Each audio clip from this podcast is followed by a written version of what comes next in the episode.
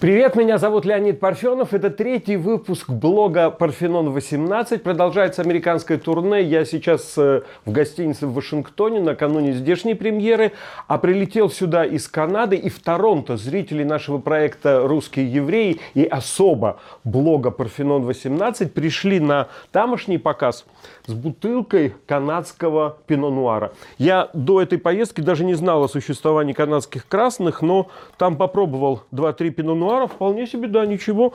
А этот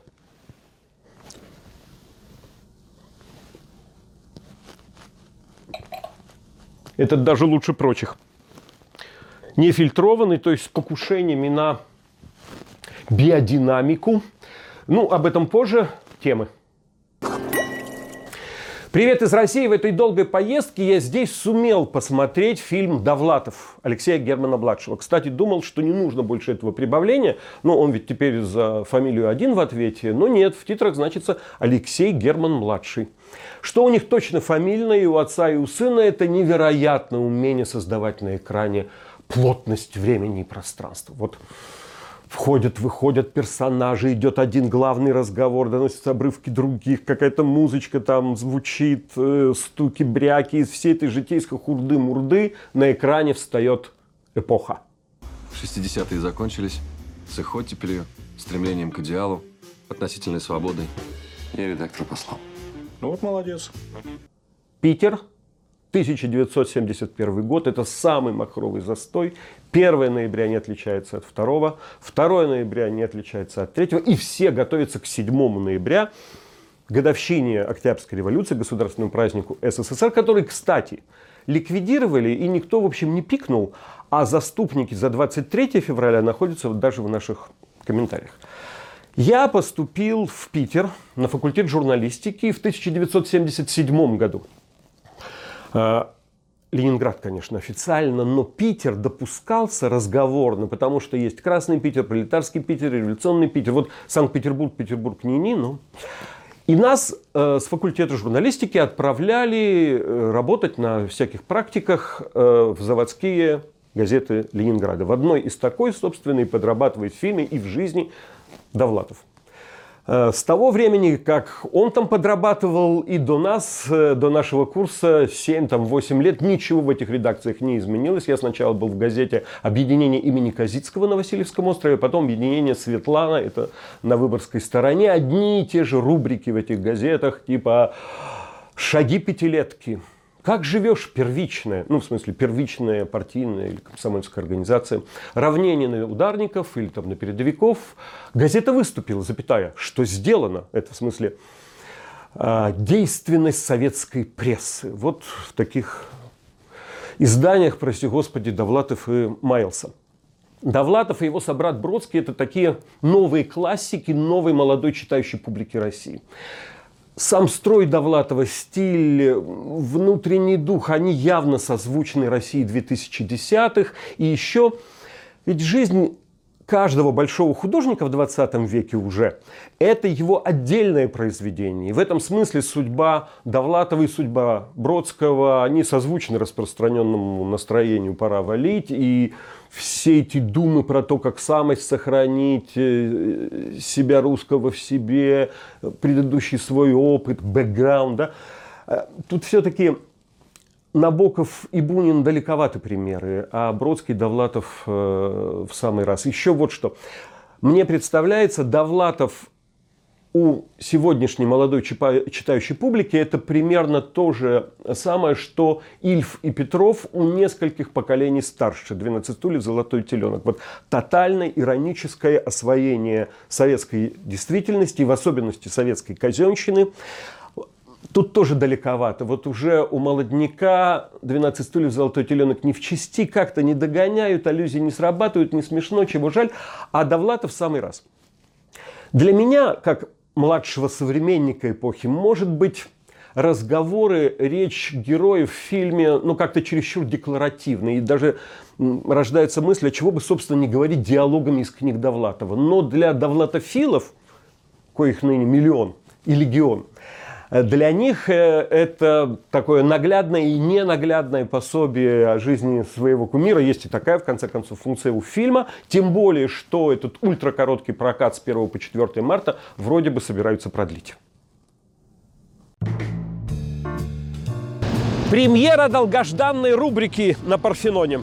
Это Вашингтон, откуда веду сегодняшний выпуск. Все мировые столицы известны остальному миру своими открыточными видами из центра. Но внутренняя жизнь столицы, она в центре не происходит. Столица сама-то живет в жилых кварталах. Бывают такие, как этот, которые складываются подолгу, да тут еще и посольские особняки. А бывают те кварталы, что возникают разом, но их сразу стараются разумно сложить. Кварталы 21-19 на Рязанском проспекте в Москве как раз пример комплексного подхода, когда единым планом, кроме жилых домов, предусмотрены разом кафе, магазины, школы, детские сады, скверы, вплоть до скворечников на деревьях. Такое чувство стиля и внимания к деталям при разумных ценах. Опыт создания жилья для молодых и успешных с попыткой заглянуть в будущее. Жилья, скидку на которое вы можете получить прямо сейчас. Переходите по ссылке в описании, вводите промокод Парфенон и приобретайте недорогие стильные квартиры в Москве. С почином, господин первый рекламодатель.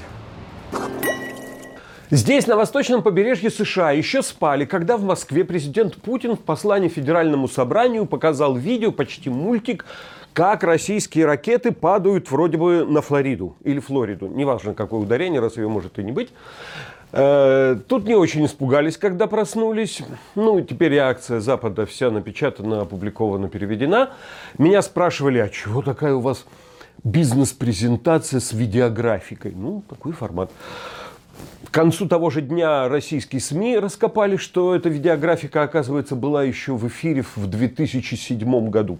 Потом Кремль стал опровергать, что нет, это не карта Флориды. Ну как же, там такие характерные береговые очертания, расположение озер. И вот в особенности бухта в форме сапожка, где, кстати, расположен флоридский э, Санкт-Петербург, Санкт-Петерсберг. Э, в нескольких же штатах США есть городки с таким названием. Вот и не хочешь проводить параллели с СССР. Ну а с чем еще параллели, как не со временами этих армейских песен? Но ракет в стране советской сколько надо, столько есть. У нас в четвертой школе Череповца был преподаватель географии в пятом-шестом классе, когда физическую проходят. Будилов, такой большой толстый дядька, секретарь партбюро школы и там класс расшумится или просто убудило плохое настроение, не знаю. Он каждый раз устраивал один фокус. Вызывает кого-то к доске, обязательно парня, поймете почему. Дает ему указку. Тот дрожит.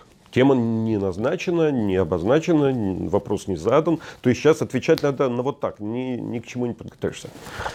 Будилов так наслаждается, тишина, прям как это в э, цирке, когда из-под купола прыгают. Покажи кордильеры!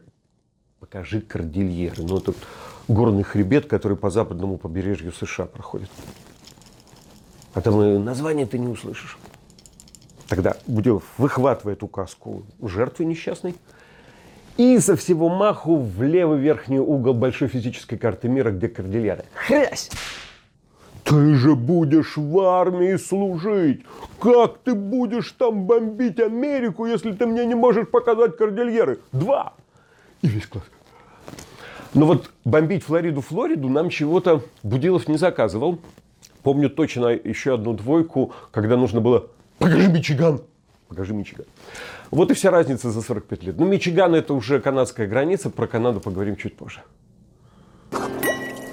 Я в прошлом выпуске рассуждал про нынешнее правление Брежнева 21 века.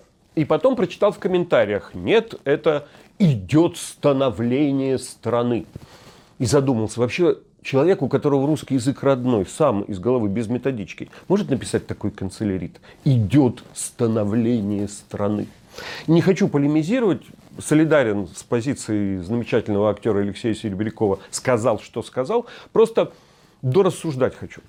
В чем вообще смысл делиться опытом, да? Это как старики сидели на скамеечке у калитки и кричали там в деревне, не ходите туди, ребята, мы же там бывали, одно гумно. Но все равно все идут. Ну, потом, когда вляпаются, то, глядишь, быстрее возвращаются. Да, мол, типа, действительно. Несколько поколений советских людей, вот мое в том числе, описано горькими строчками Коржавина «Когда устаю, начинаю жалеть я о том, что рожден и живу в лихолетии». Но на все лихолетие. Что годы растрачены на постижение – того, что должно быть понятно с рождения. Вот этих годов их жальче всего. Это предначертанность судьбы, самим фактом своего рождения на территории СССР. Ты должен быть сторонником построения коммунизма. У тебя в детском саду дедушка Ленин висит, потом ты октябренок, потом пионер, потом комсомолец. Если претендуешь на карьеру, должен быть партийным. Но это все же притворство, это все вранье. Я в советское время не видел ни единого человека, который бы всерьез верил в построение коммунизма. Ну, были те, кто про это говорили по тогдашним методичкам про становление страны. А так, ну вот сколько лет растрачено на выход из этого морока. И поэтому, когда год назад почти, да, впервые заявила о себе эта школота, как ее теперь называют, выйдя на улицы, с настроением «я что, так и умру при Путине». Это понятно. Это они не собираются тратить годов на постижение. Они с рождения понимают свое право на свободу судьбы. И то, что власть заедает век этой школоты, школота это чувствует. Замечательное русское понятие. Заедать чужой век. Это, по моему убеждению, самый большой грех режима. Не успел снять в Вашингтоне все ведение выпуска, надо было переезжать в Нью-Йорк, где еще один показ нашего фильма. Вот он снова супер Вавилон современности. А внизу виднеется крыло птицы вокзала архитектора Сантьяго Калатрава. Тот же отель, тот же тип номера, в котором снималось ведение второго выпуска Парфенона, э, только вид на другую сторону, он пошикарней. Продолжим здесь ведение третьего Парфенона. Благо переезжал на машине, поэтому бутылку заткнул и повез допивать в Нью-Йорк. Напоминаю, это Пино Нуар, канадский, из Торонто, подарок зрителей. Это, конечно, был мой промах. Для первого выпуска в Москве взять э, Бургундию, надо же было сообразить, что впереди два американских выпуска. А белое сейчас пить как-то зябко. А из красного новосветского я только пино-нуар могу. И как-то странно здесь, заехав сюда, брать европейские вина. И в результате вышло, что в трех выпусках подряд, да еще в трех первых выпусках один и тот же сорт. Но обещаю, компенсировать это в следующем выпуске. В Питере обязательно возьму какой-то совершенно перпендикулярный винный репертуар. Я прежде знал только про канадские айсвайны, то есть ледяные вина, которые собираются ну, на лозе остается виноград, он замерзает, и вот ледышками из него давят такое десертное получают.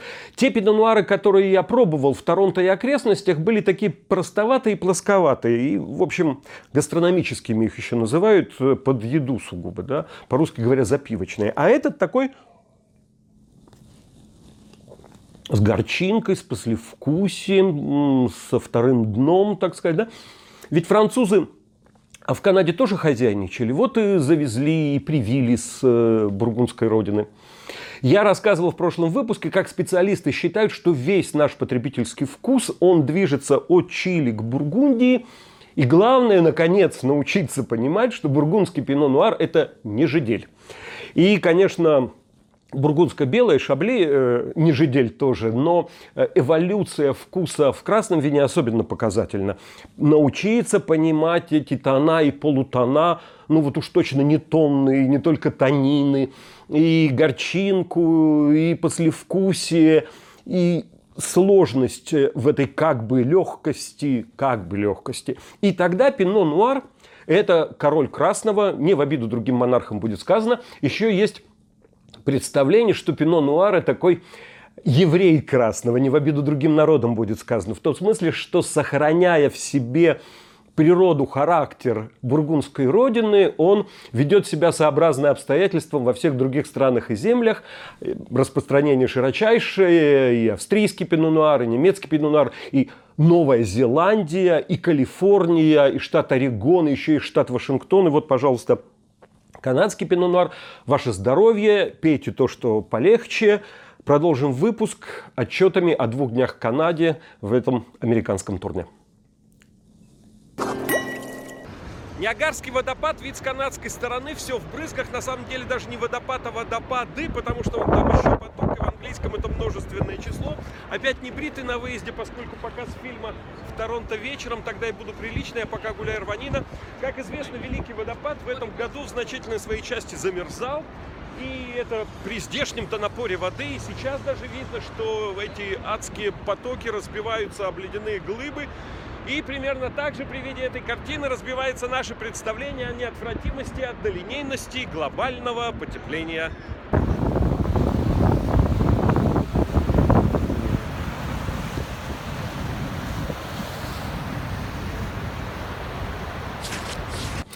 У шестидесятников был знаменитый бардовский хит Александра Городницкого. Над Канадой небо синее, меж берез дожди косые, хоть похоже на Россию, только все же не Россия.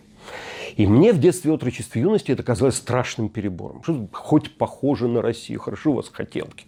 Потом, когда сам первый раз в Канаде побывал, поразился на Великих озерах. Да чего же родное сочетание сосен, елок, белого и зеленого мха, вокруг старых пней такие стайки, выводки лисичек, э, черничник – Лес подходит прямо к воде, такая же полоска песка, подмывает вода корни и сосны, порой в нее падают. Ну, как на Белом озере, на Кубинском, на Онежском, в Вологодской области.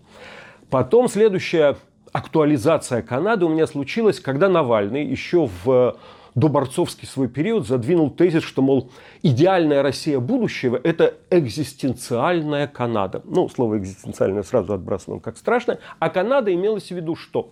огромная страна. Канада же вторая по территории и была после Советского Союза, и есть сейчас после России в мире.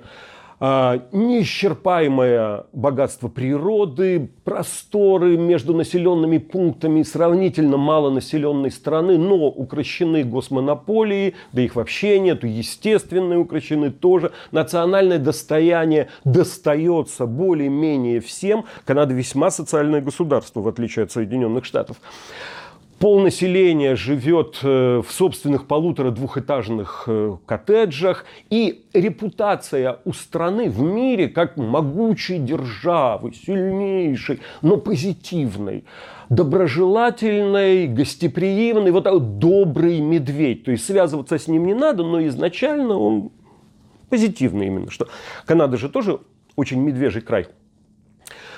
Я понимаю, это прекраснодушное мечтание, можно всегда сказать, жаль только жить в эту пору прекрасную уж не придется ни мне, ни тебе, Н.А. Некрасов, да, но мечтать не вредно, правда. Нужно думать об идеалах, нужно думать о целеполагании движения, о каких-то представлениях о миропорядке, да, о том, чем примерно сердце успокоится. Это совсем не напрасная работа ума как-то с поэзией, со стихами сложилось в этом выпуске. Еще один стендап из Канады, поэтический. Палка японского туриста – главное художественное выразительное средство при отсутствии всех прочих.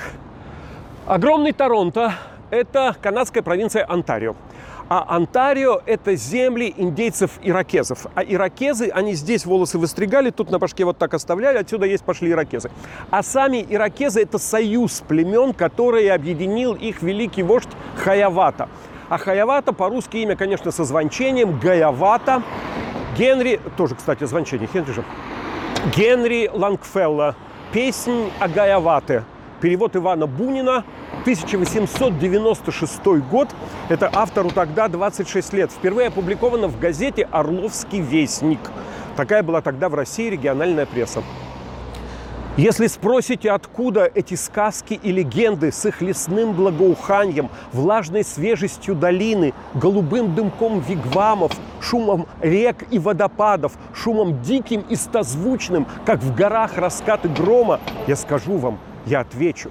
И дальше на томик примерно такой вот толщины ответы, что и оттуда, и оттуда, там нашел их Навадага. Это такой индейский певец-сказитель. Вот. Особая встреча на этих американских гастролях. На показ нашего фильма в Бостоне пришел Саша Шульчев, которого мы показывали в тогдашней еженедельной программе на Медни 15 лет назад, в 2003 году. Это был репортаж Андрея Лошака из детского дома для инвалидов э, в Нижнем Ломове, Пензенская область. Туда американские благотворители приехали, они хотели подобрать кому возможно протезы, потому что обычно этим ребятам-инвалидам уготована такая судьба, по достижении 18 лет их из детского дома передают в дом престарелых, из детства в старость, минуя жизнь. И одним из героев этого репортажа был Саша Шульчев. Он родился без ног и передвигался по коридору и по улицам на дощечке с колесиками. Еще у него было, не боюсь на себе показывать, так называемое расщепление рук. Саша писал стихи и плясал брейк. А в интервью очень свободно рассуждал о жизни и о себе. Моя инвалидность для меня инвалидностью не выглядела абсолютно.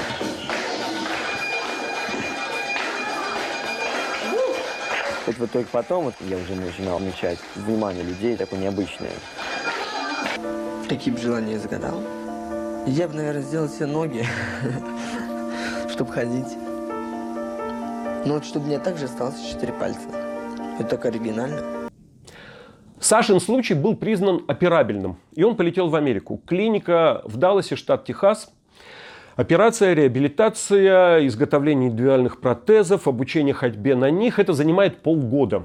Сашу и воспитательницу Нижнеломовского детского дома, которая его сопровождала, приняла на это время американская семья, тоже благотворители-волонтеры, которые отзываются на призыв клиники, мол, разместите у себя оперируемого пациента. Обычная там практика. Саша попал к супружеской паре зрелых лет, у которых недавно родился первенец, где-то с год, наверное, было этому мальчику Марку. Проходит 6 месяцев, и эти люди не смогли с Сашей расстаться. Они ему предложили усыновление, спросив, а не хотел ли ты быть братиком Марка? Вот я помню, вернулся, в общем, с госпиталя после одной недели, уже с протезом я вернулся вот домой на выходные. Мы типа десерт, в общем, ели, чай пили. Мама говорит, типа, Майк хочет тебе что-то сказать. We said, would you like to be Mark's brother? Ну, я и говорю, of course. Американцы полетели в Россию для того, чтобы провести процедуру усыновления. Надо же было получить еще согласие биологических Сашиных родителей, которых он до этого в глаза не видел. Это еще нулевые годы, все было возможно. Саша переехал в Америку, закончил колледж, поступил в университет, обамериканился, конечно, но и русским вполне остался и часто наведывался в Россию, непременно ездил в Нижний Ломов, э, продолжал сотрудничество с фондом «Жизнь в движении», который так круто изменил его жизнь. И этот фонд снял фильм на своих двоих. Он есть в Ютьюбе, и фрагменты из него вы сейчас видели. Я немножко принимал участие в работе, помогал в очередную такую Сашину побывку в России. Поехал с ним э, в Нижний Ломов, в этот э, детский дом, станция Пачалма, чухонское название. Поразил меня там футбол детей-инвалидов, особенно когда команды делятся, твоя нога, моя рука, ну, чтобы примерно равные были силы. Каково вот так в футбол-то играть. Вот такая длинная сага, вот такой человек, э, старый знакомый молодых лет, пришел на наш показ в Бостоне, дело было в культурном центре, и потом в библиотеке этого центра мы остались, немножко поговорили, я попытался снять как мог. Я не знаю, как действует этот микрофон. Ты можешь держать палку? Да. Отлично. Так, Вроде зашибись. Да. где- ты держишь тогда нас Хотя- вдвоем. Да. Ну, вроде- а, я, а я задаю вопросы. И Серьезно? это- это, ну вот, ну, еще со звуком я могу управляться, но и со звуком и с палкой управляться. Так что палку держит. Значит, оператор Александр Шульчев. Оператор Александр Шульчев, который через полтора года закончит Бостонский университет и станет американским юристом, оказывается, видел блог Парфенон, принялся его хвалить, и мне неловко показывать поэтому эту съемку. А вообще Саша сетовал, что нет именно такого современного формата информации из России, что вот новости читает каждый день, но даже музыкальные группы, которые он слушал 10-15 лет назад, по его мнению, играют все то же самое, и только для Ильи Лагутенко Саша согласен сделать исключение, пусть остается таким же. И я с ними познакомился один раз в Техасе. А, С э, Мумитролем в да, Техасе? Да, они приезжали на South by Southwest в Бостоне. Это такой фестиваль для всех новейших групп, такие, которые вот только начинаются. Так. И там выступает Мумитроль, которым там уже 25 лет, и которых для меня они были как, ну, Beatles. И да. И дельфина. Дельфина я слушал, когда тоже был, когда писал стихи, и для меня это было как бы сочетание музыки, экспериментальной музыки и стихов. Ты не пишешь больше стихи? Нет. э, ну, Я пытаюсь играть на пианино, пытаюсь писать картины, как бы выражать искусственные инстинкты другими путями. Хорошо. Хорошо. Да, спасибо. Спасибо вам. Ну, Так.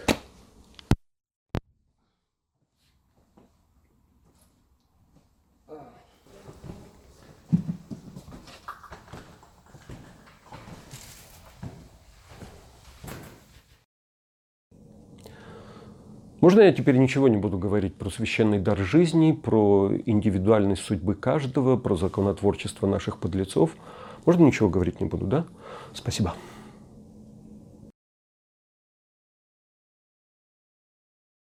Про комменты. Самый распространенный вопрос, когда будут в открытом доступе русские евреи. Трилогия, третью часть которой вот я сейчас показывал США.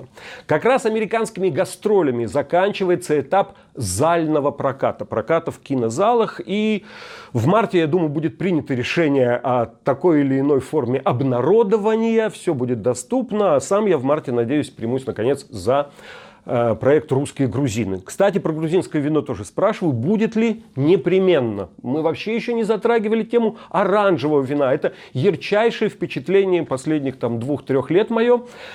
С техникой, с качеством съемки ничего поделать не могу. Камеру сейчас поправить не могу. Пройти курс молодого бойца не могу, потому что в разъездах вы уж не обессудьте. Я читаю все комментарии, продолжайте их писать. Особенно интересные вопросы, конечно. Как говаривал один мой коллега на Вологодском областном телевидении, заканчивая передачи, мы ждем ваших писем. Счастливо, до встречи через неделю.